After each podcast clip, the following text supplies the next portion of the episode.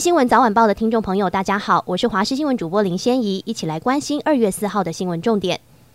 今天是补班日，也迎来二十四节气中的第一个节气立春，象征春天的开始。而今天受到东北季风影响，北部和东北部天气比较凉，其他各地早晚也转凉。明天元宵节，东北季风减弱及华南云雨区东移，台湾中部以北、东半部地区和澎湖、金门、马祖有局部短暂雨，其他各地是多云。而未来一周天气变化大，外出要特别留意增添衣物和携带雨具。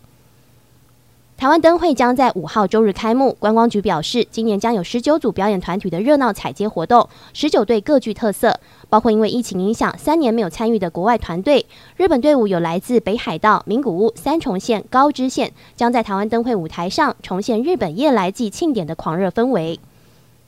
驻美代表肖美琴将于近期返台，这是她在二零二零年七月抵达华府旅行后首度返台述职。驻美代表处表示，肖美琴此行主要是与相关部会交换意见，了解各部会政策规划与想法，以便日后工作推动。外交部台北时间三号晚间表示，肖美琴在美任职已经满两年，将于近期公务返国，就当前对美工作进展与规划与相关部会交换意见，确保政府对美工作与国内长保顺畅衔接。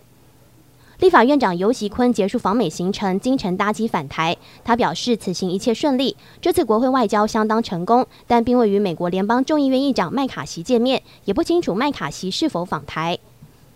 中国侦察气球入侵美国领空，演变成外交风暴。美国国务卿布林肯因此暂缓访中行程，指控中国侵犯主权。美国国会也不分党派狂批，部分议员甚至要求拜登政府将侦察气球击落。中国外交部随后承认气球来自中国，但宣称属于民用性质，用于气象等科研，是受西风带影响，严重偏离预定航线。并对气球因不可抗力误入美国表示遗憾，但美方没有采信北京说法，强调气球为侦察性质。布林肯也因此暂缓五号访中的行程。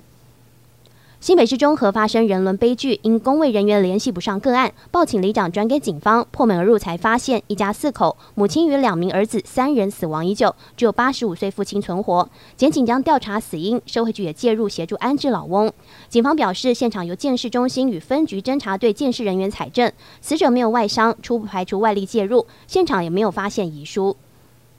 具有争议性的危险网络挑战再次危害孩童性命。墨西哥有十五名小学生因为参与镇静剂挑战游戏，在集体服用镇静剂感到不适后被送医救治。几天之前，墨西哥卫生当局才对这项危险游戏发布全国警告。有鉴于这起恐怖意外，当地市长在社群媒体发布建议，呼吁家长限制自家孩子使用社群媒体。